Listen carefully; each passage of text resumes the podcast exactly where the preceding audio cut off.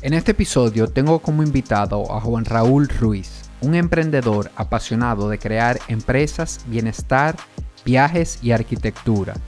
Pero esta es una conversación en la que Juanra nos comparte lo que ha sido su camino en cuanto a la salud mental y por qué este es un tema del que los hombres deberíamos estar hablando con más libertad. Esto es Holístico, el podcast.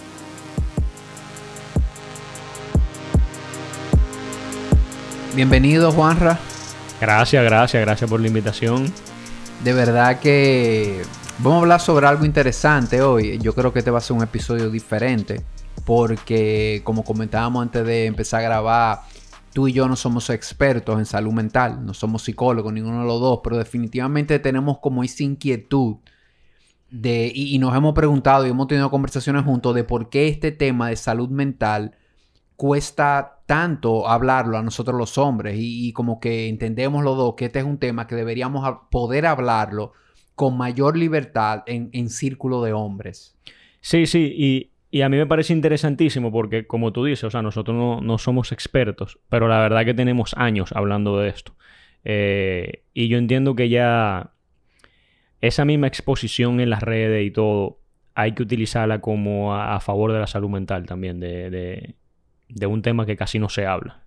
Totalmente. Yo creo que, que, sí, como tú dices, con las experiencias que tú y yo tenemos, los procesos que hemos agotado y venimos ya de hace años eh, agotando procesos, leyendo, buscando información, definitivamente creo que compartir esto, eh, la audiencia pudiera beneficiarse mucho. Y yo quiero empezar, Juanra, eh, marcando, marcando lo que es una definición que encontré de salud mental para que pongamos un contexto y a partir de ahí en, empecemos a, a, conversar. Yo encontré esta, esta definición que, que me gustó mucho. ¿Qué es la salud mental? Es la capacidad de manejar el estrés, las emociones y los desafíos, mantener relaciones saludables y adaptarse positivamente a los cambios y circunstancias de la vida. Casi nada. o sea, todo. O sea, que, claro, y ahí vemos lo, lo importante, la preponderancia, la prioridad que deberíamos estarle dando todos al tema de salud mental. Pero tú y yo vamos a estar hablando eh, en el plano masculino, ¿verdad? Nosotros uh -huh. los hombres como que nos cuesta, como que, wow, hablar de este tema. Y, y yo creo que podemos empezar por ahí. Eh. En tu opinión, ¿por qué es tan difícil para nosotros los hombres tocar este tema, abrirnos con otra persona sobre este tema? Mira, yo creo que lo principal es, que a mí me costó mucho entenderlo también, yo hago ese proceso también, de que la gente relaciona de que si el hombre habla de salud mental hay una debilidad. Y yo creo que es un tema de ego realmente, más que todo. Yo creo que cuando nosotros trabajamos nuestro ego, empezamos a tener la madurez suficiente como para entender que este tema, más que ocultarlo, es muy inteligente empezar a hablar sobre esto, pero sobre todo si hay, si tienes temas contigo, es muy inteligente, porque además yo lo, yo lo pienso así, que es muy inteligente tú eh, abordar ese tema, ¿entiendes? Como no lo contrario, o sea, no el tema de no exponerlo, de, de mantenerlo para ti solo, sino yo creo que mientras más tú absorbes el tema y te vinculas con el tema de la salud mental, yo creo que tú te vuelves como un mejor ser humano o, o, o o tú puedes ser más feliz. Entonces, yo creo que es un tema de que, de que al hombre lo relacionan con la dureza, con, el, con el, el, tema de siempre pushing, pushing. Que ojo, yo estoy de acuerdo que la masculinidad tiene una firmeza en específico que tú sabes que es parte de, pero no quiere decir que un tema en la salud mental es un tema de debilidad. O sea, Sí, e ir rompiendo quizá un poco con eso de que, de que conversar sobre salud mental, de que buscar ayuda en un determinado momento, te hace de alguna manera menos masculino o menos hombre. Eh, definitivamente creo que tú y yo estaríamos de acuerdo en que no. Y, y, y me gustó mucho el enfoque ese de que la salud, buscar salud mental en, en, en, nosotros los hombres a veces lo igualamos a debilidad, uh -huh. a que estamos siendo débiles en algún sentido. Y otra cosa importante ahí, Juanra, es que hasta vergüenza da. Eh, yo siento que si estamos compartiendo eh, en un círculo de hombres, como que decir que vamos al gastro, lo compartimos, o decir que vamos a cualquier médico, a cualquier doctor, especialidad, no, mira, yo estoy teniendo unos temas eh, de dolores de cabeza, igual neurólogo, como que eso no nos cuesta. Pero qué difícil es admitir o decir en un círculo, yo voy al psicólogo. O yo tengo una cita con el psiquiatra mañana. Como que eso rara vez lo compartimos. Como que ahí viene esa vergüenza de, no, no, eso, eso no lo voy a compartir. La, la, en, en un círculo de panas, por así decirlo, ese tema se toca poco. Sin embargo, sí me he dado cuenta que al pasar de los años, ya sí hay a su forma, hay, mucha gente que lo está expresando. Coño, estoy muy estresado, lo que tan... Es una mala palabra ahí, pero...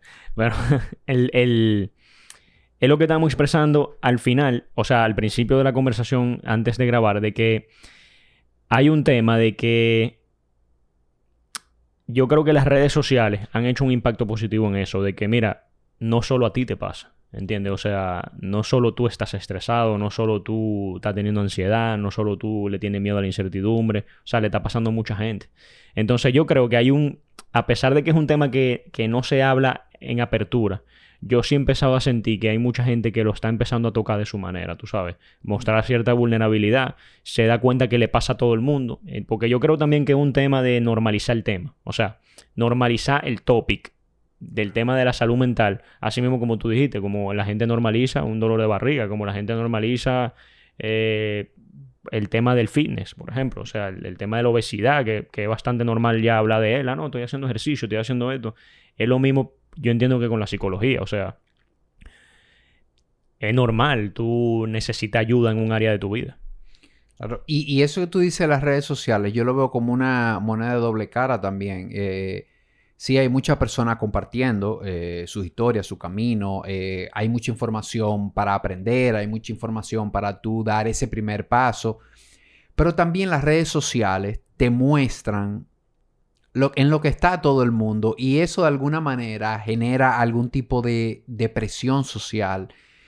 Y, y diría yo hasta envidia. Yo, yo creo de verdad que que todo el mundo tenemos esa emoción, que todo el mundo siente envidia, es un tema de, de ver también cómo tú la vas a canalizar, si para lo positivo o lo negativo, pero yo saber que tú estás, por ejemplo, en un trabajo nuevo, que te compraste este vehículo, que estás en esto, o que, o que tienes, claro, que tienes una familia lindísima y yo quizás estoy en un lugar más atrás que tú por alguna razón, por situaciones de vida, por elecciones que hice, porque porque la vida va diferente para cada quien, pero yo empiezo con esa comparación, empiezo a quedarme con eso, a quedarme con eso, a no sacarlo, a no tener nadie con quien conversar, a no canalizarlo quizá de una manera correcta. Y óyeme, y eso después de, de meses, de años, tú con esa presioncita, y yo creo que se empieza a sentir.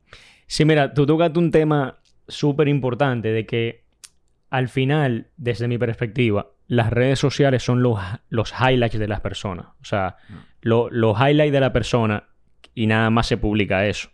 Claro, no estamos diciendo que en las redes sociales hay, hay que publicar siempre lo malo, porque la gente al final es una red de ocio, ¿no? O de aprendizaje.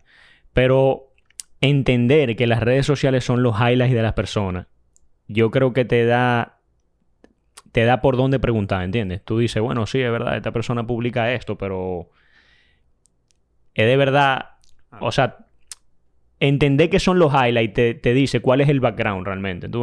y yo creo que con el tema de la envidia, que es un tema buenísimo de eso que tú tocaste, porque el tema de la envidia, yo incluso lo hablé con, con mi terapeuta hace, hace, hace unos meses, me acuerdo.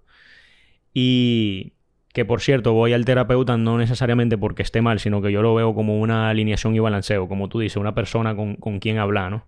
Eh, sobre temas más profundos. A mí me encanta la psicología, me encanta la filosofía, o sea, entonces yo lo hago por default. Y justamente tocamos este tema del tema de la envidia y las redes sociales. Y la realidad es que uno a veces tiene que detenerse y decir si...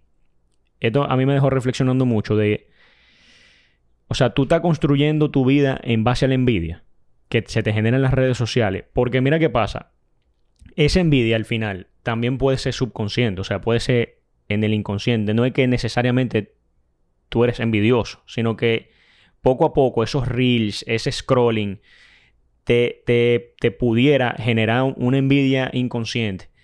Y cuando viene a ver, te pasan 10 años, viejo. Y tú lo que has construido tu, tu vida en base a los highlights de las redes sociales, en base a la envidia. Entonces, yo creo que es muy importante detenerse cada cierto tiempo y decir realmente, poner las cosas como objetivamente. Y decir, mira, o sea, esta persona publica esto. Eh, oye, yo conozco, bueno, no voy a decir nombre, pero yo conozco muchísima gente en las redes sociales y tú conocerás también que literalmente ponen los highlights de su vida. ¿Entiendes? Que, que yo a veces me pregunto, imagínate tú tener envidia de, de eso cuando tú de verdad conoces el background atrás. ¿Entiendes? Que, y no es que estén diciendo mentiras, sino es entender que, oye, sí, están publicando el 10% de su vida, el otro 90% no. Y yo creo que eso es una herramienta como para tú, ese FOMO, como poder controlarlo, por así decirlo. Pero yo entiendo que, como tú dijiste, y me parece genial transparentarlo, de que, de que la envidia, viejo, es algo que inconscientemente está ahí. Porque las redes sociales están hechas para crear FOMO, además. O sea, Sí, y, es un poco de, de, de, qué yo hago con esa envidia, de si esa envidia me va a impulsar o, me va a llevar a, un estado de, depresión prácticamente, porque estoy comparando eh, pera con manzana en muchos casos. Y eso que tú comentas de las redes también es un tema, yo lo veo también como consumo responsable. Yo lo veo como el alcohol. O sea, el alcohol está ahí, tú lo puedes consumir, pero tú tienes que ser responsable consumiéndolo. Tú sabes hasta dónde llega. igual con las redes sociales, porque muchas veces también nos quedamos solamente en la conversación de juzgar a quien está posteando algo o a quien está subiendo un tipo de contenido, pero tú lo estás consumiendo y tú tienes el poder de definir, de construir tu feed, de saber qué tú vas a seguir, de qué, qué tú vas a ver, qué tú vas a alimentar, qué, a qué tú te vas a exponer. Porque al final, como tú dices, viejo, ese scrolling, ese yo exponerme a, ese contenido va a tener un impacto. Al final del día, en el consciente, en el subconsciente, definitivamente que, que, me va a impactar.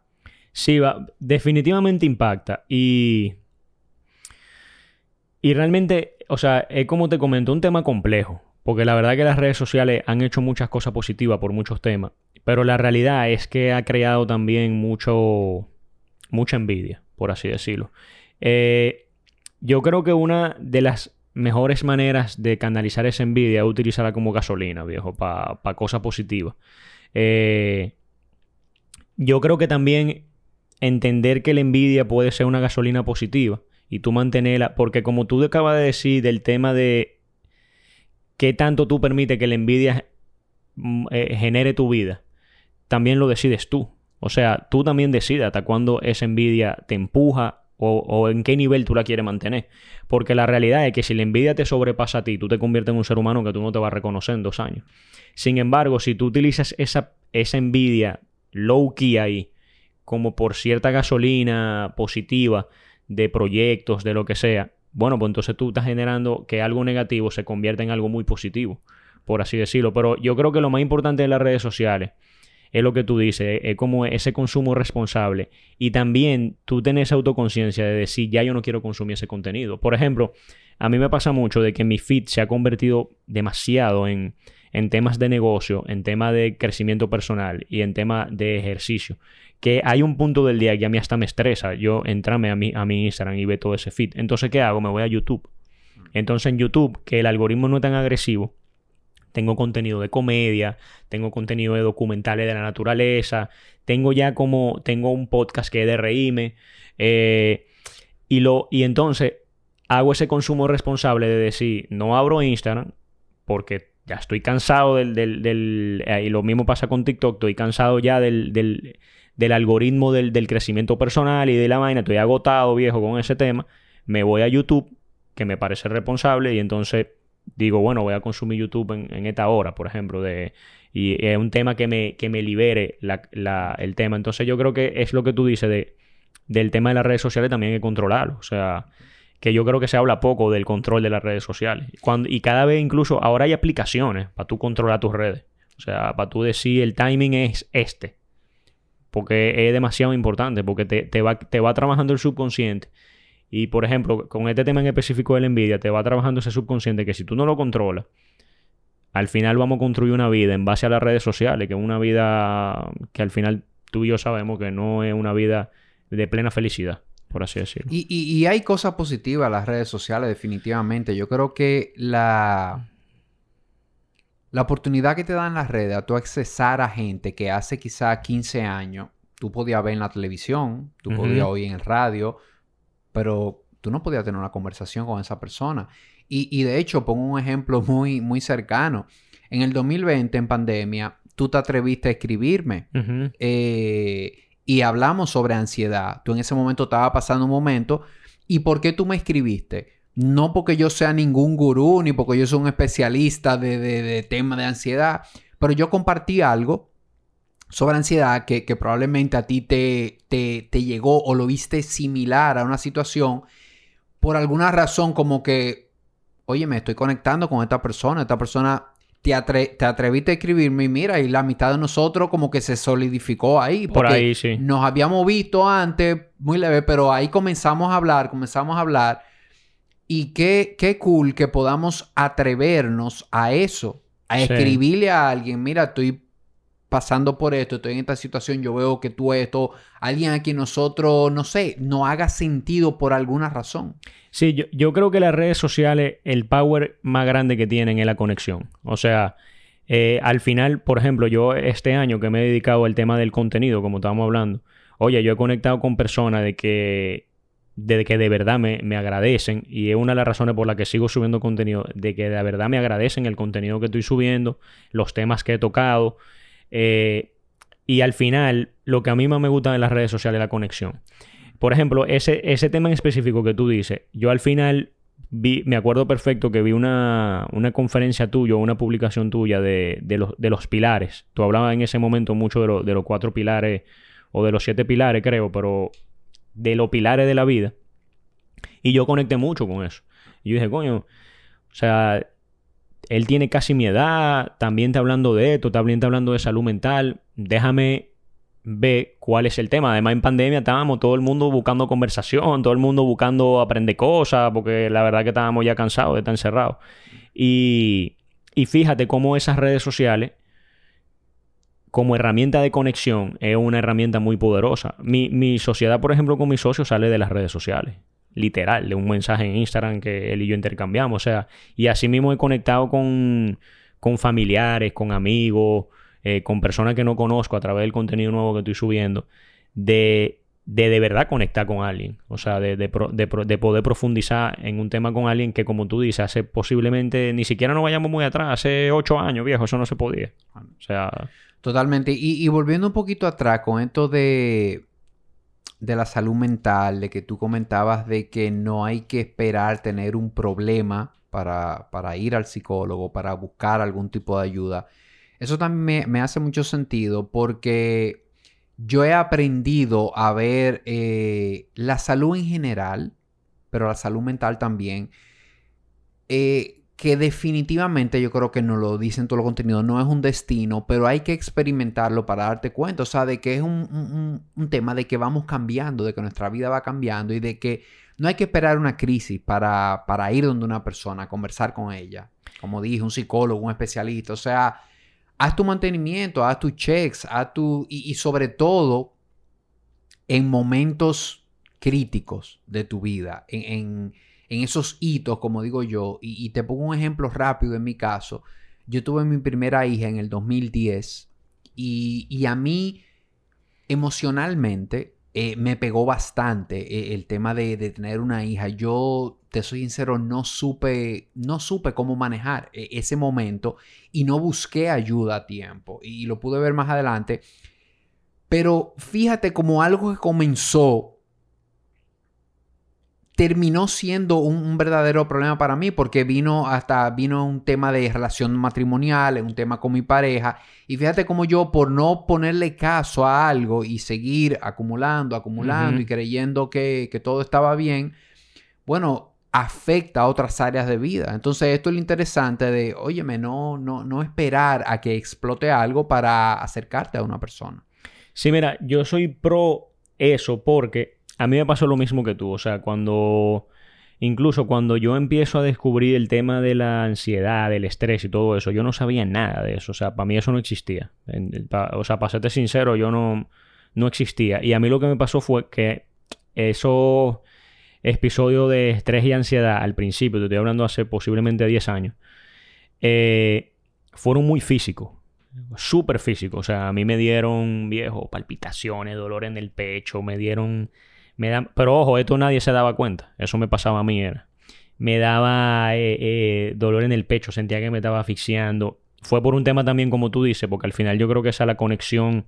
Yo creo que la salud mental va mucho con la incertidumbre. O sea, la incertidumbre causa muchos temas en el, en el mental health que que si tú estás preparado para eso, yo creo que es mejor. Pero a mí lo que me pasó fue precisamente eso. Yo duro un año viejo con dolor en el pecho, un año que, me daban, de repente yo estaba hablando aquí contigo, y, pero tú no te ibas a dar cuenta, yo me estaba ahogando por adentro, eh, me daban mareos, una, o sea, yo llevé, por yo aguantar tanto, yo llevé los síntomas físicos de palpitaciones, a mí se me fueron a todos los síntomas físicos que tú puedes tener de libro de ansiedad. Yo no sabía que la ansiedad existía.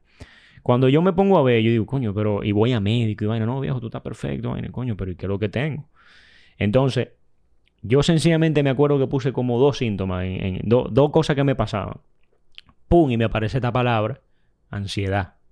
Oh, cuando yo veo ansiedad, yo tenía ansiedad, viejo, de libro, o sea, de, de, libro. Yo duré un año aguantando todo eso, acumulando todo eso, callándome todo eso que me pasaba por, por incertidumbres que estaban pasando en, mi vida en general, sobre todo a nivel familiar. Y al final, el mensaje más grande que yo me llevé de eso fue: hay temas, viejo, que hay que agarrarlo por lo, por lo cacho. O sea, a mí un pana me dice, viejo, me está dando dolor en el pecho. Eh, y me estoy haciendo todo mi examen médico y estoy saliendo bien. Viejo, ve para un psicólogo, o sea, empieza a ver terapia, de repente te te está dando ansiedad, te está dando estrés, te está dando... Yo tengo amigos con ataques de pánico, Ah. que nunca se lo han dicho a nadie, ¿entiendes?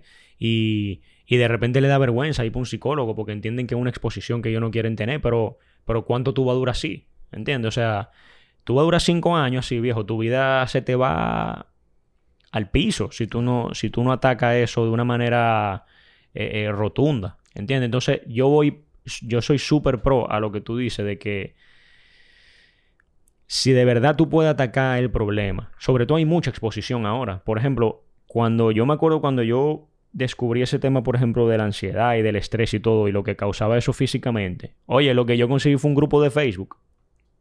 Ahora mismo no, ahora mismo tú te metes en Instagram. Oye, tú puedes saber mañana si lo tuyo es ansiedad o no, porque o tú puedes saber mañana si es estrés, o tú puedes saber de, los ataques de pánico. Eso eran, eso eran temas que eran mitos antes. A mí no me dieron ataques de pánico nunca. Y la verdad que He, tenido gente cercana que les da y parece que es horrible. Pero yo creo que hay que aprovechar, y conectamos con el tema anterior de las redes sociales, hay que aprovechar la cantidad de información para hacerte bien a ti mismo. Y, yo creo que el acceso a esa información te da la posibilidad de tú en vez de durar un año, viejo, oye, a, los dos meses, si tú no puedes más, busca ayuda. Y, y atreverte, Juan, a, atreverte a dar el primer paso, sea cual sea, eh, buscar algún tipo de ayuda, eh, porque nos vamos acostumbrando a sentirnos mal. Sí. Nos vamos acostumbrando. Y, el tema de la ansiedad, y, tú sabes, yo igual padecí ansiedad, yo sí tuve ataque de pánico. Viejo, y es un cuadro feo, es, complicado, o sea... Yo me atrevo a decir que ese ha sido el peor momento de mi vida. Eh, cuando esa taquicardia se mete allá, que tú crees, bueno, a mí eh, me dio manejando y te digo, yo me paré en una farmacia que llamaran al 911, yo creía que me estaba dando un infarto, o sea, porque el corazón a mil por hora, sintiéndome mal, sudando. Y cuando uno no sabe, como tú dices, cuando uno no tiene ni siquiera en el radar esa palabra de ansiedad, ¿Qué es eso? O sea, a mí me pasó una historia similar a la tuya, yo ni idea. Y, mucha gente, yo leyendo, uno buscando, mucha gente termina en emergencia, muchísima gente. Sí. Y cuando le hacen todos los estudios, no sale nada. Le hacen todo lo del corazón, y no sale nada porque no, hay nada físico. Es un tema mental completamente. Tu mente genera. Que químicamente genera. Claro, desencadena toda esa cadena de síntomas. Pero como tú dices, están en los libros están en los libros cada uno. Y cuando yo igual me topé con un contenido que yo vi, wow, pero eso, eso, yo dije, pero eso es lo que yo tengo. O sea... ¿Y, tú, sabes que me, que me acuerdo perfecto que eso a mí me chocó cuando ya yo digo, ah, no, espérate, porque entonces esto y esto y esto y esto se trata con un psicólogo, con un terapeuta. Hay gente que necesita de psiquiatría, pues buenísimo. Entonces, cuando yo llego a mí me dicen, la estadística, me acuerdo que nunca se me olvida, la estadística en Estados Unidos. O sea, tú llegaste temprano, tú llegaste como a los ocho meses. La estadística en Estados Unidos es que la gente dura un año. Y, y la, el gasto en Estados Unidos por gente que tiene temas físicos con la salud mental, o sea, eh, que va a médicos, neurólogo, vaina, cardiólogo, todo. Es más de la gente gasta más de 100 mil dólares, viejo, en Estados Unidos, antes de llegar o a un psiquiatra o a un psicólogo. Oye, o sea, imagínate. Eh, no, ese es un dato de verdad que da miedo, pero otra cosa, Juanra, es. Yo creo que lo he dicho varias veces ya. Yo, la salud está de moda. Y, qué bueno que la salud, que la salud esté de moda, porque eso es algo muy positivo. Pero nos estamos quedando en ejercicio y alimentación. Ejercicio y alimentación, ejercicio y alimentación. Yo soy una persona que promueve la salud física, de hecho eso es lo que yo hago, eso es a lo que me dedico, para mí la alimentación, la actividad física, el sueño, que es el tema que estoy trabajando muy de lleno ahora, y la conexión son cosas importantes. Pero yo mismo te digo que sin salud mental, la salud física se hace totalmente cuesta arriba. Sin embargo, hoy día seguimos priorizando el ejercicio, la alimentación y, estamos dejando de lado esa salud mental. y, como tú y yo estamos conversando, creo que entre los masculinos yo creo que es peor la situación porque peor, y es lo que siento que las mujeres se atreven a dar el paso a ir sí porque las mujeres son más vulnerables a buscar terapia hablan pero como que a nosotros los hombres nos cuesta mucho esa parte y es como que la borramos vamos a enfocarnos en el gym y a comer y, vamos a tirar para adelante exacto. Y, y, mira que ojo esto no es fácil darse cuenta tú entiendes o sea el, el tema de de de tú saber que tú tienes un, que, tienes que buscar ayuda no es fácil darse cuenta. Eso realmente uno lo va logrando porque va leyendo, porque tú sabes. Pero es difícil darse cuenta cuando tú necesitas buscar ayuda. Por eso hay que aprovechar la gente que te. Podcast como este, por ejemplo, estos episodios. Y ojalá esto pueda llegarle a alguien que diga, oye, yo necesito más allá del ejercicio físico, yo necesito más allá de mi dinero, de mi negocio, oye, yo necesito más allá de mi familia. O sea, necesito de verdad necesito sentirme bien. Y, tal vez el tema es un panorama mental full. Ahora, que yo sí estoy de acuerdo, y, tú, lo, tú lo dices muchísimo en tus redes, no, para mí, y me atrevo a hacer el disclaimer bien tajante, para mí no hay salud mental si tú no lo abordas de una manera integral. O sea, porque pasa al revés también. O sea, tú no puedes ir al psicólogo, tú no puedes tener un coach de vida, tú no puedes tener un coach de negocio si tú quieres y no trabaja tus otros pilares.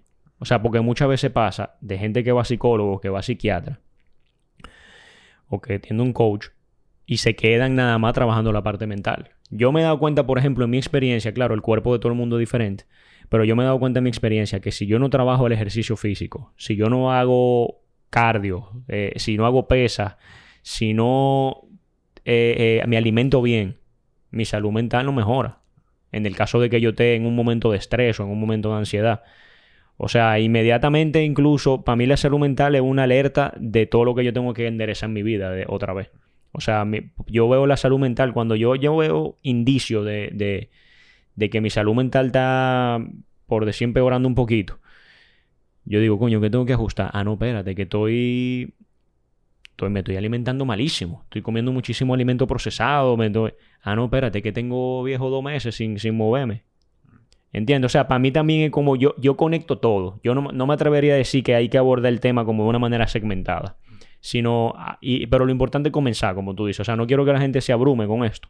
Pero oye, si tú, por ejemplo, tienes tema de salud mental y tú nada más estás yendo al psicólogo, si tú puedes salir a caminar, viejo, sal a caminar, ¿entiendes? da una vuelta. Así le dije a un amigo ayer. Le dije, oye, si tú no eres, no te sientes apto para hacer ejercicio, por lo menos ve al mirador, conecta con la naturaleza y camina. Sí, es empezar por algo, atreverse, da, da ese primer paso. Y, estoy de acuerdo contigo ahí de, que esto es integral, definitivamente. 100%. Y, y yo me refería a que a, a poner la salud mental en el radar. Porque veo mucha gente muy enfocada en el gimnasio. Dentro de esa integridad hay que poner a salud claro, mental. Claro, muy enfocada en el gimnasio, muy enfocado en, comer bien.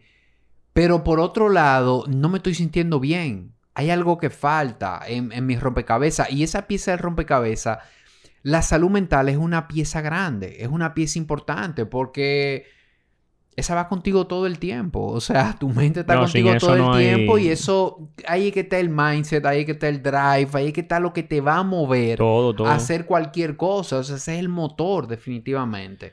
Sí, viejo, incluso a nivel, por ejemplo, las, mis empresas, yo me atrevo a decir que si yo no tengo salud mental no puedo ni siquiera manejarla. O sea, es que te afecta todo en la vida, ¿entiendes? O sea, sin salud mental, viejo, tú vas a tener problemas con tu pareja, vas a tener problemas con tus amigos, vas a tener problemas con tus empresas, si tienes empresa, vas a tener problemas con tu empleo.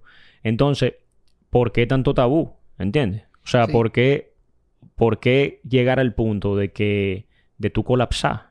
Es que no es inteligente eso. Para mí lo más inteligente es abordar ese tema como un tema más y, abordarlo con una normalidad que hasta hablar de ello sea muy común. ¿Tú entiendes? Y ahí de el clavo con la definición que, que comentamos al inicio del tema de las relaciones. Que definitivamente, óyeme, tus relaciones cercanas, tus relaciones valiosas, se afectan mucho. Se afectan mucho. Porque viendo los otros pilares, a veces, no sé, si tú no estás ejercitándote, si tú no estás comiendo bien, por alguna razón eres tú el más afectado. O sea, quizás se afecte tu círculo de alguna manera indirecta, pero eres tú el que más afecta. Pero cuando tú no tienes salud mental, óyeme, la gente que está cerca de ti lo van a sentir. Sí. Se Va, o sea, la relación va, va, va a sufrir de alguna manera, sobre todo los más cercas. Sí. Los más cerca, perdón. Y, y es eso. Y, y, otra cosa que quería rescatar, Juanra, de lo que comentaste ahorita, es entender a qué vamos donde un psicólogo, a qué vamos donde un coach. Porque también muchas veces pensamos que con ir al psicólogo los problemas se van a resolver. No, no. Y, realmente Eso es el trabajo está en la cancha de nosotros. O sea, esta persona es una guía, esta persona me va a indicar, eh, va a entender mi panorama, va a ser un tercero que mira la situación desde afuera y desde afuera es más fácil darte una perspectiva fresca que quizás tú no estás viendo o ver las cosas de otra manera. O con su experiencia también de haber visto mucha persona, haber trabajado con mucha persona, te va a ofrecer recursos. Una herramienta. Pero hasta ahí llega. O sea, e, es ser muy consciente de que el trabajo tuyo de que hay que trabajar, de que va a haber que cambiar cosas, de que va a haber que pagar precios, porque creo que tú y yo conocemos personas que tienen años yendo a terapia y, se quejan de lo mismo y dicen que no pasan la página.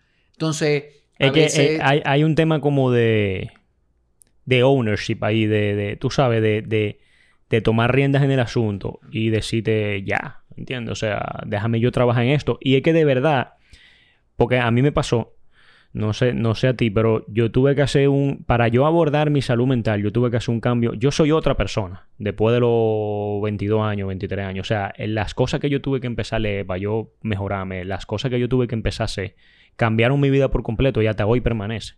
Porque, pero yo tuve que hacer un cambio en mi vida, literal, en la manera en que yo pensaba, la manera en que yo veía el deporte, la manera en que yo veía la alimentación. Todo fue un trabajo, o sea, un trabajo que me tomó años.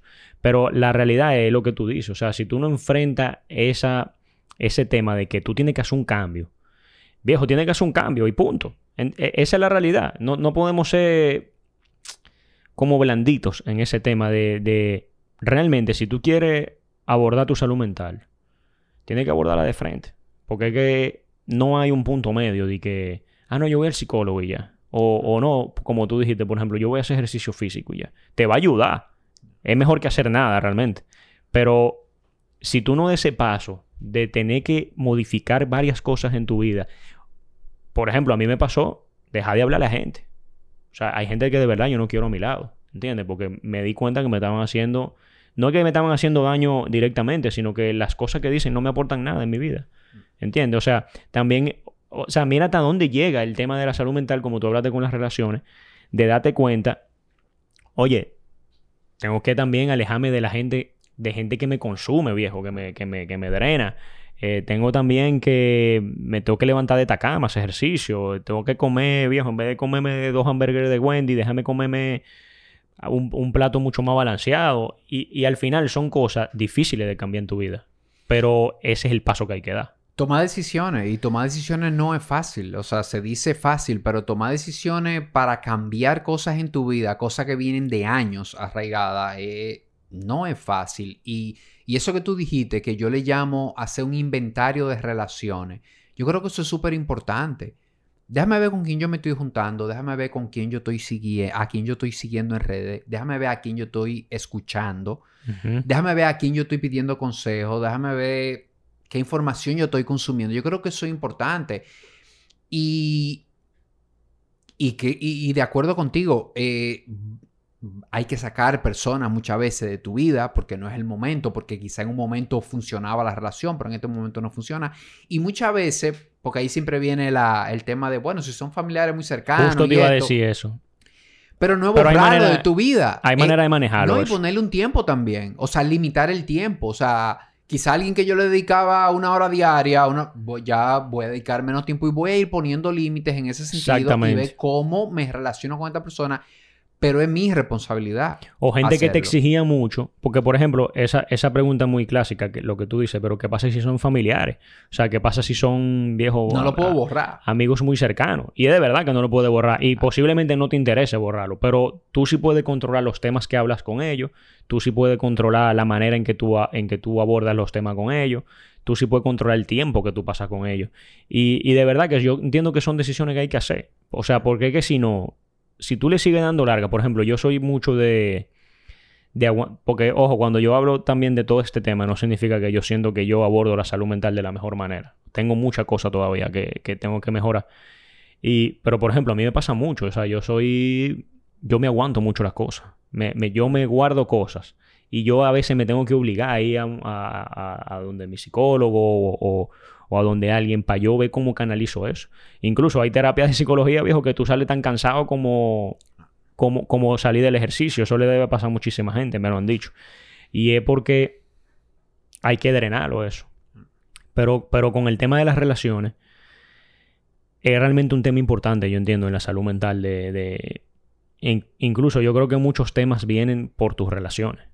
Sí, y, y de poner eso límite, como tú dices, eh, nosotros aquí no, no somos los expertos ni perfectos, pero con este episodio yo creo que lo que nosotros queremos es levantar una voz y generar una chispa de curiosidad en quien nos esté oyendo, en que, en que empiece a poner esto en su radar. Y que se sienta, y que tal vez se sienta identificado con cosas que le están pasando, tal vez físicas o tal vez de mentales. Eh, o sea, ni hablar de las preguntas existenciales, de, mira, ¿hacia dónde voy en mi vida? De la edad en que, en la edad, como tú dijiste, cómo la salud mental está atado a las edades y a, los, a los periodos de tu vida. Por ejemplo, esos periodos donde te estás mudando de tu casa, esos periodos donde de repente cambiaste de empleo o que de repente, viejo, te botaron de cinco empleos, ¿qué voy a hacer con mi vida? Eh, o sea, yo creo que el, el tema de la temporalidad y el mental health es algo que que está ahí. Y al final es lo que tú dices. Nosotros al final queremos levantar una voz de que. de que es algo que hay que ponerlo sobre la mesa. Es un plato más dentro de tu mesa. O sea, si vemos una mesa, que mi, esposa me pone siempre mucho este ejemplo. Y, bueno, hablando de las relaciones, mi esposa fue es alguien que me, desde que éramos novios, me ayudó muchísimo a mí con el tema de la salud mental. Yo le agradezco enormemente porque fue alguien que me entendió bastante, pero al mismo tiempo no desde la victimización. Muchas veces era de ayudarme a ponerme los pantalones y decir, güey, ya. Que eso también es importante, tío. Eso de, de, la salud mental no se puede ver desde el victimismo. Eh, eh, que eso es algo que poca gente dice. O sea, porque yo me puedo poner, ah, no, que yo, que no sé qué cosa. De verdad, eso es como una etapa. Pero yo creo que esa etapa se rompe. Y tú dices, güey, hay que meter mano. O sea, hay que y, yo entiendo que mi esposa también me ayudó mucho con eso, de, de no sencillamente recogerme, ah, no, ven, que te sientes, sino, güey, también, espérate, Juan Raúl, tú no eres así, vamos a darle, vamos a meter mano aquí, pam, pam. Pero me debía del tema que te estaba diciendo. No, no, no, era eso. Eh, ah, bueno, de levantar esa voz. De, de, yo entiendo que, que en ese sentido estoy contigo, de levantar esa voz, de decir, vamos a poner este plato sobre la mesa, que eso que, pues, por eso mencioné a mi esposa, que él me pone ese ejemplo. Ella me pone ese ejemplo de, tú tienes una mesa y tú tienes varios platos. Y tú decides a cuál tú le pones mucha comida y a cuál no. Entonces, lo ideal es que tu mesa esté balanceada. ¿Entiendes? Hay, veces que tú a tu plato de los negocios lo estás llenando mucho y tu salud mental está vacío. Hay muchas veces que tú, como tú dijiste ahorita, mi plato de salud física está altísimo, pero el de salud mental está bajo. Estoy muy estresado con el trabajo o, o estoy muy estresado con mis relaciones, pero mis platos están llenos. Entonces, también es, yo, o sea, al final, lo que queremos con este episodio también es que la gente sepa que ese plato de la salud mental está en, la, está en esa mesa también. Sí, y que si lo está viendo vacío hace tiempo ya, que empiece a ponerle algo de comida, ¿verdad? Eh, y no, como digo a veces, no hay que tener todos los platos perfectamente balanceados todo el tiempo porque la vida va en etapas. Eh, en diferentes etapas de la vida le ponemos atención a cosas diferentes. Y la verdad que no es real eso tampoco. Exacto, pero sí es bueno lo que tú dices de ver que son varios platos en la mesa y de ir mirando esos que se están quedando vacíos mucho tiempo. Yo creo que ahí empieza esa curiosidad, esa déjame buscar, déjame leer, que para mí es clave el tema de educarnos para mí es clave el tema de buscar información, de oír podcasts, de buscar libros, de oír audiolibros, de buscar contenido, porque... Usarlo a favor la información. Claro, nosotros eh, para muchas cosas dedicamos tiempo a aprender, a usar cosas, pero óyeme, eduquémonos también en, entendernos, en entender qué pasa en mi cuerpo cuando, cuando, algo, cuando algo específico sucede. Creo que esa parte también es, eh, ayuda muchísimo. Sí. Y ahora que tú dices eso de la información, Tirso, hay algo que no quiero dejar a un lado con el tema de la masculinidad y la salud mental y las redes sociales. Y yo creo que es un hilo conductor en esos tres temas. Y es que nosotros estamos en una era, viejo, de productividad, donde la productividad es enaltecida. O sea, el más más productivo, el que más viaja, el que más cumple con las metas de su vida, el que más... Y tú ves las redes y entonces, ah, no, viejo, este tipo eh, tiene tres meses viajando, ¿qué? Ah, pero, pero tú no sabes que en esos tres meses, tú ni sabes si ese tipo eh, eh, realmente está siendo feliz viajando tres meses. O sea, tú no sabes si ese tipo que tiene cinco empresas o, o que está vendiendo que tiene diez empresas, está realmente feliz. O sea, no lo sabemos eso. ¿Entiendes? Entonces, ese tema de las redes sociales también, que yo creo que es un tema que no se puede tocar, o sea, que no se puede dejar de tocar, es el tema de enaltecer la productividad. O sea, de, productivo, productivo, productivo. Y cuando te digo productivo, no es solo en el trabajo, ¿eh? es productivo de que tú eres una máquina haciendo ejercicio, de que tú eres el tigre que más dinero tiene y te puede ir de viaje. Que, que eh, o, tú eres la persona que mejor come. Y entonces todo la alimentación es perfecta. O sea, ese perfeccionismo de las redes y, ser más productivo y ser más perfecto, yo creo que es un tema que le está metiendo muchísima presión a, los hombres sobre todo, porque tú sabes que además vivimos en una sociedad donde el rol del hombre es ser eso, es ser siempre pushing y siempre todo. Y, hace poco subí un contenido y me pasó corriendo, y a mí me, me encanta esta anécdota. Porque yo tengo un journey de correr, de que me metí en un maratón y quiero hacer varios maratones alrededor del mundo. Pero me pasó algo que, me pareció genial. Yo tenía muchos meses pensando que los entrenamientos era la manera de yo autobrillar. Yo decía, mira, la rompí en el entrenamiento, mi pace, no sé qué cosa. Sin embargo, el coach me llama la atención en varios lunes que me toca una corrida a un pace mucho más bajito. Voy a contar esto porque es una anécdota que fue interesantísima para mí. Y el coach me dice, Juan Raúl, en los Easy Pace, o sea, en los lunes, es literalmente la única corrida de la semana donde tú no te puedes forzar. Donde cuando tú termines ese workout, que ya estoy entrenando duro, o sea, ya por ejemplo mi Easy Pace es una hora y veinte, una hora y media, tú no puedes sentir que, que ni siquiera te cansaste. Yo tenía, viejo, meses que los lunes yo decía, oye, ¿qué Easy Pace? Le voy a dar a un pace duro. ¡Pam! Y en un lunes, hace poco, el lunes pasado, digo, ¿tú sabes qué? Voy a hacer Easy Pace de verdad. Y fui más lento. Termino mi 1 y 20. Posiblemente sea de las corridas que yo mejor me he sentido de que yo comencé a entrenar. Hace cuatro meses. Y para mí eso fue algo que yo dije en la vida es igual.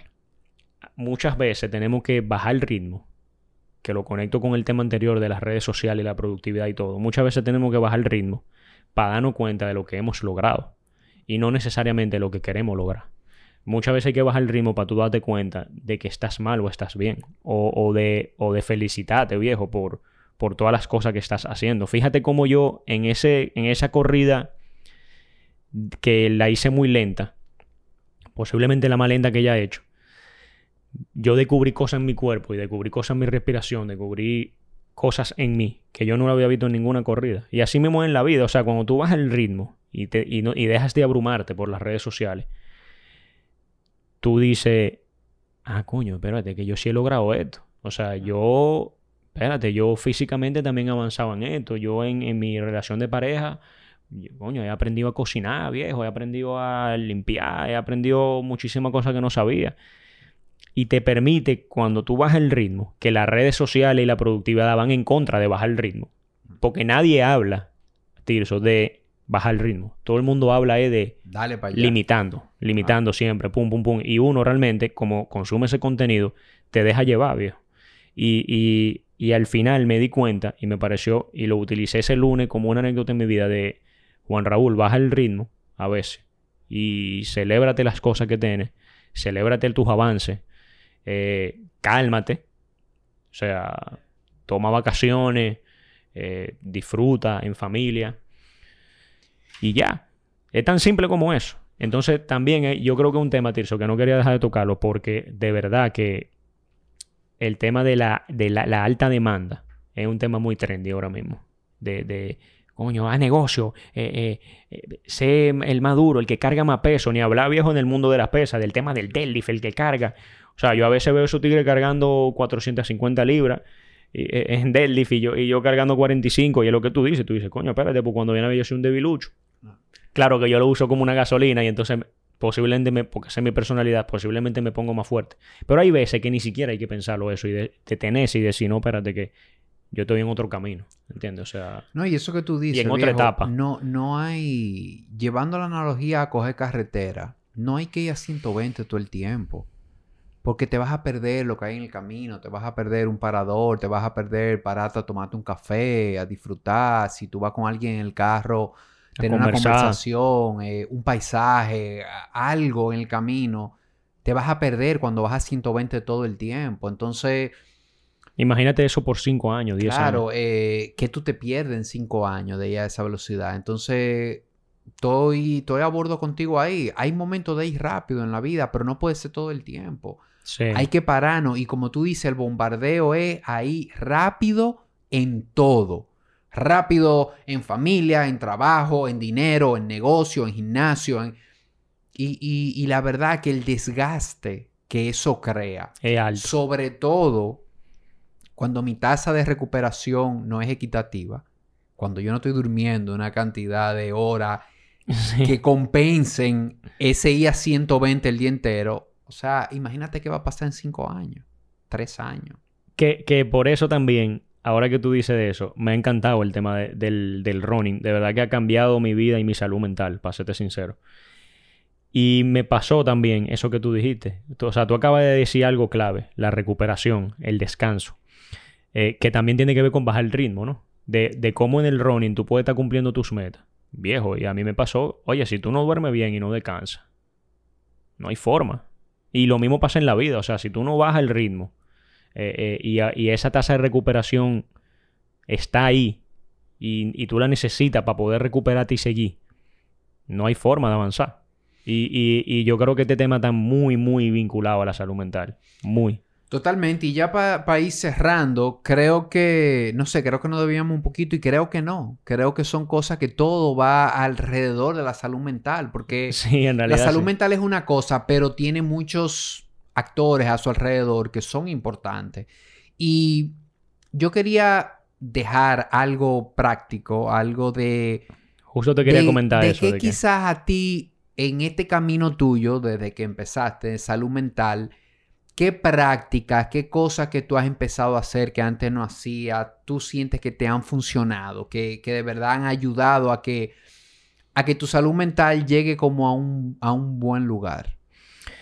Mira, de verdad que yo he experimentado de todo dentro normal, tú sabes. Eh, y me atrevo a decir que lo que me termina llevando al equilibrio, por así decirlo, definitivamente en mi salud mental es primero bajar el ritmo de mi, de mi trabajo, de mis empresas. En, el caso yo, yo soy empresario, tengo, tengo mis propias empresas y, y es como intencionalmente tengo que bajarle. O sea, literal, para mí decir, ya, o sea, no voy a captar proyectos, no voy a todos los días estar pendiente de esto.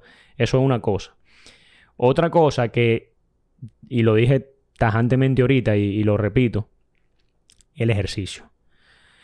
Mira, para mí no hay forma, Tirso, de, de tú, por ejemplo, de una persona que esté medicada, por ejemplo, o eh, por un tema, una terapia de psiquiatría, o por ejemplo, que esté en psicología.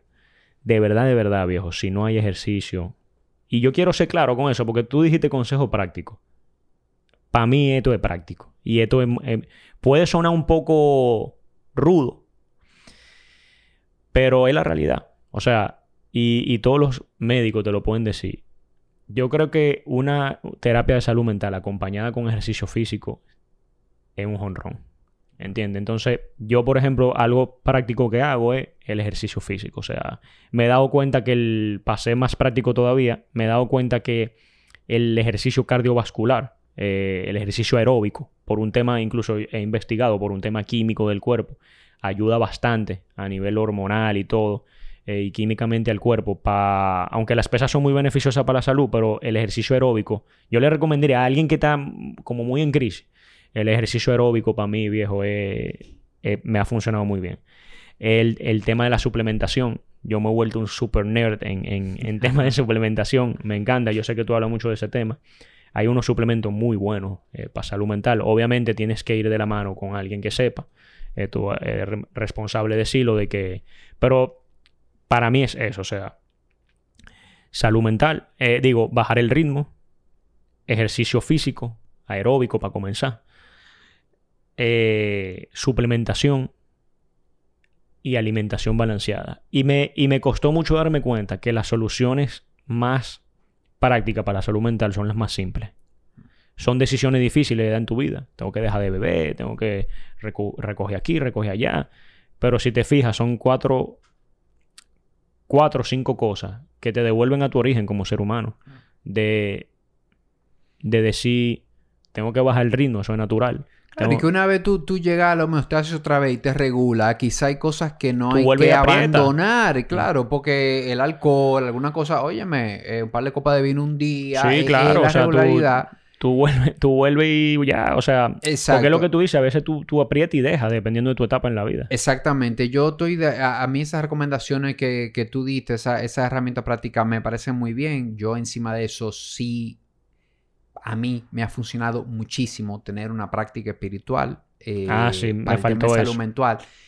De salud mental. Y, práctica espiritual es el sabor que tú le quieras dar. Eh, si para ti es religión, es religión. Si no es religión, es otra cosa, es otra cosa.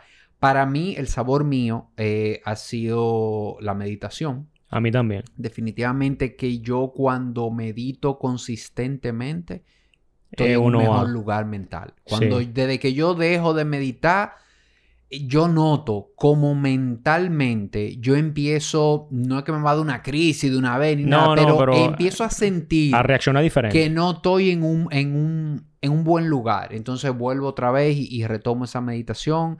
Y eso combinado con, con escribir, con hacer journaling, a mí de verdad que eso que tú dijiste y estas dos cosas me ha funcionado mucho, mucho, mucho. Bueno, a mí me faltaron precisamente esas dos cosas, que yo la hago de hace muchos años. Yo he hecho incluso todo lo... Es que yo soy un nerd. A mí me encanta ese tema de la respiración, de la meditación. Yo te lo he dicho. Yo he hecho, viejo, posiblemente los momentos que... A mí el momento que me salvó en pandemia a nivel mental era que yo acababa de hacer el, retiro de... El arte de vivir de... Pero hice precisamente el de la respiración. Yo duré dos meses haciendo esa respiración y eso fue una locura. O sea, de los mejores momentos que me he sentido en mi vida, de manera natural. Eh, pero yo siempre intento como tú. El journaling lo, lo involucré este año. Eh, lo intento hacer semanal o cada dos semanas. Antes lo estaba haciendo diario, pero me di cuenta que me era más efectivo semanal o cada dos semanas. Pero la meditación, definitivamente, mis mejores temporadas de salud mental es con la meditación en, en, mi, en mi rutina. Eh, yo estoy 100% de acuerdo contigo. Yo he estudiado todo tipo de meditaciones. La verdad que eso es otra cosa perísima. Hay un mundo en el, en el mundo de la meditación. Sí, y quien no está escuchando que se sienta como que no sabe que estamos diciendo algo raro, algo, eh, buscar algún tipo de meditación que a ti te acomode. Hay muchos y, y, casi todos empezamos por la guiada. Meditaciones de 3, 5 minutos para empezar. En YouTube hay muchísimas. Y tú puedes buscar opciones. Y con lo del journaling, Juan, Juanra, que hay mucha gente que me dice, pero escribir, ¿cómo? Pero... Pero ¿de qué, forma lo hago? ¿Escribí qué? Y yo le digo, mira, es sin mucha estructura, cómprate un cuaderno. Yo escribo lo que sea. Claro, no, yo escribo lo que me salga. Yo empiezo cómo yo me siento, eh, qué estoy sintiendo, cuáles son cosas que estoy enfrentando, cosas por las que agradezco. O sea, pero no tengo una estructura específica. Es sencillamente sentarte y escribir un rato. Hay veces que un sentimiento que quieres escribir. Claro, algo o, algo de, te, dio rabia también. Exacto, algo que te pasó, cómo, cómo, cómo sentí esto que me pasó, cómo me afectó. Es como escribir ahí. dicen por ahí que el journal, el diario, es el psicólogo más barato que existe. Sí. Porque a veces tú con escribir, con tú plasmar como ese sentimiento, esa emoción, ese cómo me siento, viejo, tú te sientes mejor, te sientes como más calmado y eso como que te calma. Y, científicamente hay una conexión con eso. Y, y tiene que ver con una de las cosas que me apasiona, que es crear. Hay una conexión entre la mano y el cerebro. O sea, y entre el tú... El trazo. Exacto. entre el trazo. el teclado. Literalmente. De, y hay data científica de eso que se, que se puede buscar, donde tú literalmente tu mente está drenando a través de eso. Y eso no... Y otra cosa que es importante, el tema de la meditación, señores, no tiene nada que ver con religión. E, es importante eso, que ese es otro tabú que anda por ahí. Yo a veces oigo unas cosas súper absurdas de, de, la meditación y la religión, no tienen nada que ver. O sea, hay prácticas religiosas que tienen su meditación como parte de su práctica, pero por ejemplo hay muchas meditaciones, hay meditaciones guiadas, como tú dijiste, hay meditaciones de visualización, hay meditaciones de, de mindfulness, que es estar en el presente, estar pendiente de tu respiración, en los sentimientos en tu cuerpo. O sea, pero de verdad, señores, que la meditación, lo, mejor, lo mejor momento que tú vas a tener en tu vida con la meditación al lado. Y con esto no quiero decir que nosotros no tengamos falla. No sé si a ti te pasa, tío. Pero a mí me pasa, viejo, que hay temporadas que de verdad yo digo, mierda, no quiero meditar. No, totalmente. Uno pierde, uno pierde la consistencia, uno pierde, de hecho, yo eh, que trabajo el tema de hábitos y, y entendiendo que no todo hábito se crea igual, por eso es que a mí me parece absurdo también poner que en 20 días creo un hábito, en 21, en 66. Yo creo que eso depende del hábito. La meditación es una de las cosas a veces más difíciles, uno de los hábitos más difíciles tú lograr ser consistente. Entonces, pero lo mismo, eh, empieza. Empieza que... Es mejor hacerlo que no hacerlo. No se trata de perfección, es, buscar y buscar una que te acomode al principio, una con la que, te, que, que tú sientas que, que, lo vas a seguir haciendo, buscar esa consistencia. Y comenzar por, no quiero aquí hacer propaganda, pero por ejemplo, hay aplicaciones demasiado buenas. Eh, por ejemplo, el, una de las respiraciones, a mí en mi caso me ha funcionado mucho la respiración y la meditación, pero la respiración físicamente, el, bienestar físico que me crea y mental es impresionante, en mi caso, todos los cuerpos son diferentes. Pero la respiración yo lo uso para canalizar mi meditación, ¿no? Y por ejemplo, la aplicación, señores, de Wim Hof Method, es brutal. Yo, yo Headspace, Headspace es un escándalo. O sea, Calm también. Calm es un escándalo. Y, de verdad que la meditación trae a la vida. Ahora yo estoy leyendo un libro del, de José Silva, del método Silva, eh, que usa otras cosas para, es más como de visualización. Pero estoy leyendo sobre eso. Pero la realidad es que cualquier meditación es increíble. O sea, esa es la realidad. Y es como tú dices, arranca por dos minutos. Incluso tú vas a una aplicación como Headspace que tiene cursos básicos y tú arrancas dos minutos meditando. Y después al mes, a los dos meses, pues 10 minutos, 15 minutos. Y ya. Y es eso. Bueno, Juanra, yo creo que misión cumplida. Yo, la verdad es que llegamos a este episodio como sin mucha estructura. Yo mismo no sabía qué tan profundo íbamos a llegar, de qué vamos a hablar. Yo creo que, yo creo que fue una conversación bastante agradable, por lo menos para mí. Yo creo que, que sembramos la semillita. ahí, que era el objetivo de la conversación, sembrar la semilla, crear quizás esa curiosidad y quien oiga esta conversación de y que esté sintiendo que necesita esa parte de salud mental, salir a buscar con los recursos que tenga. Eh, y nada, viejo. Bien, gracias de verdad por, por venir a la invitación. De verdad que, que me encantó esta conversación. No, no, gracias a ti porque de verdad que es un tema que hay que seguir hablando. Eh, yo me sentí súper bien, en verdad lo sentí como una conversación de amigos, más que como un, más que como un podcast con estructura. Y, sé que tocamos muchos temas como que bordeaban la salud mental en específico, pero creo que también, es como tú dices, yo creo que al final es sembrar esa semillita de que, de que sí podemos estar mejor, de que, de que sí tenemos derecho a sentirnos bien y de que hay muchas herramientas para, para, para hacerlo. Eh, o sea que gracias por la invitación. A mí me encantan estos temas, pudiera durar horas hablando de ellos. Pero la verdad que la, la pasé genial. Hasta la próxima.